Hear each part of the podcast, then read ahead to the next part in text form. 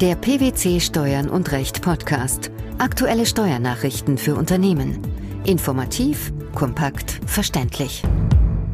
Herzlich willkommen zur 91. Ausgabe unseres Steuern und Recht Podcasts, den PwC Steuernachrichten zum Hören. In dieser Ausgabe beschäftigen wir uns mit folgenden Themen. Verrechnungspreisdokumentation, das Weißbuch der OECD. Einschlägige Änderungen des Ausländerbeschäftigungsrechts. Jahresrückblick 2013. Hotelfrühstück. Regelsteuersatz auch bei einheitlicher Berechnung. Das Thema Verrechnungspreisdokumentation sorgt sowohl bei den Steuerpflichtigen als auch bei den Finanzverwaltungen immer wieder für Kritik. Während die Steuerpflichtigen sich einer Flut von Vorschriften und damit verbundenen Dokumentationsanforderungen gegenübersehen, bemängelt die Finanzverwaltung den Aussagegehalt und die Transparenz von Verrechnungspreisdokumentationen. Aus diesem Grund befasst sich die Organisation für wirtschaftliche Zusammenarbeit und Entwicklung, kurz OECD, in ihrer Arbeit mit diesem Thema. Das jetzige Weißbuch soll ein Schritt in Richtung Vereinfachung und Transparenzerhöhung sein. Welche Themen finden sich in dem Buch? Das am 30. Juli 2013 veröffentlichte Weißbuch der OECD soll sich in die bisherige Arbeit der OECD zur Vereinfachung der Verrechnungspreisdokumentation und der Vermeidung von zwischenstaatlichen Auseinandersetzungen einfügen. Hintergrund hierfür ist allerdings der sogenannte BEPS-Aktionsplan der OECD, der das Ziel festschreibt, Vorschriften zu entwickeln, die die Verrechnungspreisdokumentationen hinsichtlich ihrer Transparenz und ihrer Verwertbarkeit durch die Finanzbehörden verbessern. Das Weißbuch befasst sich mit verschiedenen Fragestellungen der Verrechnungspreisdokumentation und setzt sich dabei mit der internationalen Dokumentationslandschaft auseinander, diskutiert die für eine Risikoeinschätzung seitens der Finanzverwaltung aus Sicht der OECD notwendigen Informationen und erörtert die Risikoeinschätzung der Finanzverwaltung in Kombination mit dem Prozess der Verrechnungspreisdokumentation. Besondere Bedeutung misst die OECD dabei dem Big Picture der Unternehmen bei, durch das für die Staatskassen mittels ganzheitlicher Darstellung sämtlicher Unternehmenssphären, also nicht nur beschränkt auf Verrechnungspreissachverhalte und einzelne Länder, ein besseres Verständnis ermöglicht werden soll. Das Erreichen des Big Picture erfordert laut OECD weitgehende Informationen über Unternehmensstrategie, Wertschöpfungskette, Allokation von Gewinnen, Steuern, Verbindlichkeiten und immaterielle Wirtschaftsgüter sowie Informationen über sämtliche abgeschlossenen Advanced Pricing Agreements. Außerdem sollen die Unternehmen ohne großen Aufwand Vergleiche zwischen weltweiter Einkommensverteilung und der Verteilung von Mitarbeitern, Vermögenswerten und Umsätzen erstellen. Während der ursprünglichen Zielsetzung der OECD, nämlich der Vereinfachung der Verrechnungspreisdokumentation, vollumfänglich zuzustimmen ist, scheint insbesondere das Big Picture einen gegenteiligen Weg einzuschlagen. Inwiefern lässt sich das feststellen? Kati Fieler, Partnerin bei PwC in Hamburg, beantwortet diese Frage so. Seitens der OECD werden teilweise Informationsbedürfnisse gesehen, die für Steuerpflichtige aufgrund der Unmöglichkeit bzw. der Umständlichkeit der Beschaffung entweder gar nicht oder nur durch zusätzliche Kosten bedient werden können. Ebenso werden Angaben für die Identifikation von Risiken diskutiert, die nicht mit dem bei der Verrechnungspreisfestsetzung angewendeten Fremdvergleichsgrundsatz übereinstimmen, sondern eher die Prüfung einer formelhaften Gewinnverteilung ermöglichen würden. Die OECD hatte mit der Veröffentlichung des Weißbuchs die Öffentlichkeit zu Kommentaren eingeladen. Diese sind mittlerweile in großer Anzahl eingegangen und haben sich überwiegend kritisch zum Big Picture geäußert. Welches Fazit und welchen Ausblick lässt diese Entwicklung zu? Dazu Kati Fieler. Das Weißbuch ist grundsätzlich ein sinnvoller Schritt der OECD zur Vereinfachung der Verrechnungspreisdokumentation. In seiner jetzigen Fassung könnte es allerdings für den Steuerpflichtigen aufgrund der teilweise erhöhten Informationsanforderungen zum einen zu einem höheren Administrationsaufwand führen und ihn zum anderen vor nicht erfüllbare Aufgaben, beispielsweise die Unmöglichkeit der Beschaffung von Informationen, stellen. Inwiefern die teilweise kritischen Kommentare der Öffentlichkeit zu einer Änderung des Weißbuchs führen werden, bleibt abzuwarten. Seit Inkrafttreten der neuen Beschäftigungsverordnung im Juni 2013 wurde die Zuwanderung von Fachkräften nach Deutschland weiter vereinfacht.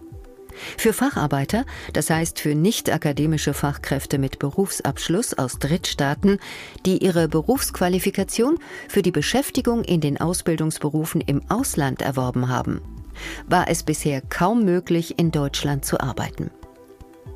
Mit der neuen Beschäftigungsverordnung wurde der Arbeitsmarkt für diese Facharbeiter aus Nicht-EU-Ländern eröffnet. Welche wesentlichen Änderungen des Ausländerbeschäftigungsrechts gab es im Jahr 2013? Änderungen gab es beispielsweise bei der im August 2012 eingeführte Blaue Karte EU. Diese Karte stößt bei ausländischen Fachkräften auf positive Resonanz. Bereits in den ersten sechs Monaten nach Einführung wurden 4126 dieser Karten erteilt.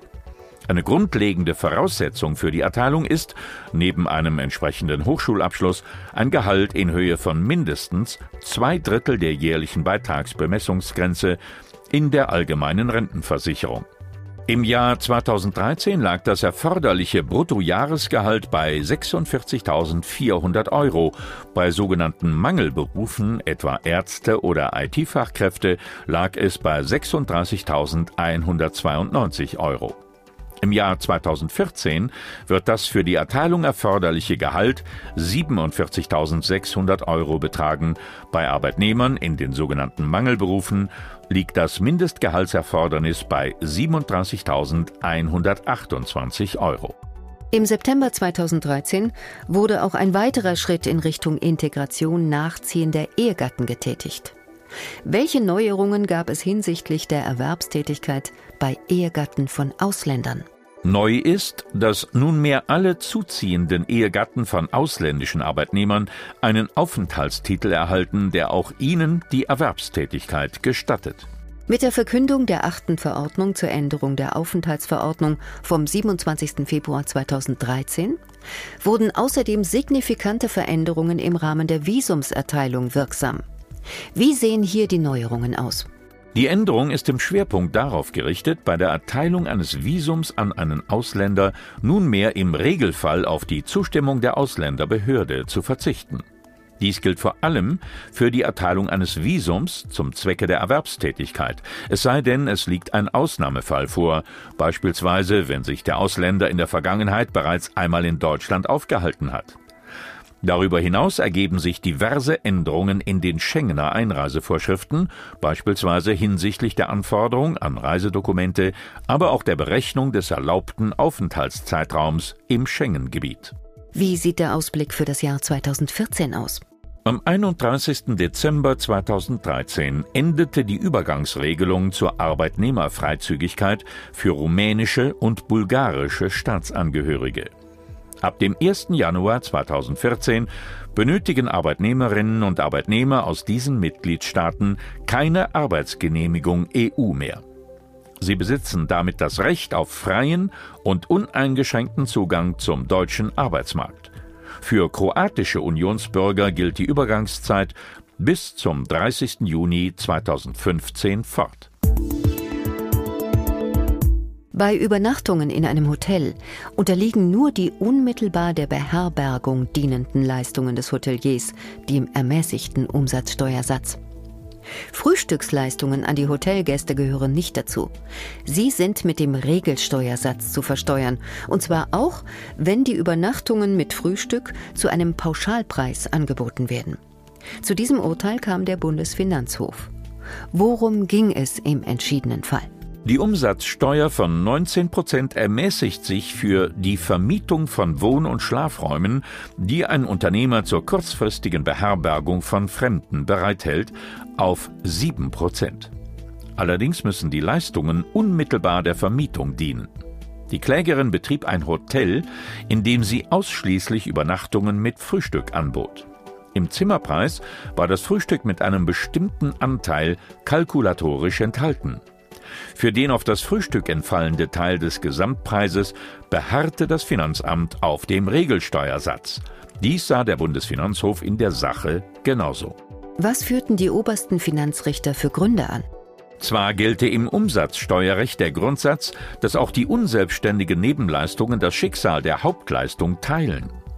Dieser Grundsatz wird aber nach Dafürhalten der Richter von dem gesetzgeberisch gewollten Aufteilungsgebot verdrängt. Dies komme auch im Gesetz selbst hinreichend zum Ausdruck. Die Ermäßigung laut Wortlaut des Umsatzsteuergesetzes gilt nicht für Leistungen, die nicht unmittelbar der Vermietung dienen, auch wenn diese Leistungen mit dem Entgelt für die Vermietung abgegolten sind. Dies entspricht nach Einschätzung des BfH auch unionsrechtlichen Erfordernissen. Im Übrigen, so das Gericht, stehe das Angebot eines Frühstücks neben der reinen Vermietungs- bzw. Beherbergungsleistung. Wohn- und Schlafräume zur kurzfristigen Beherbergung von Fremden, insbesondere Hotelzimmer, können auch ohne Frühstück bewohnt werden und werden in der Praxis auch ohne Frühstück angeboten und genutzt dass Frühstücksleistungen insbesondere im Hotelgewerbe üblicherweise ergänzend zu Beherbergungsleistungen erbracht werden und dass die Klägerin ausschließlich die Kombination Übernachtung mit Frühstück angeboten hat, ändere an dieser Beurteilung nichts.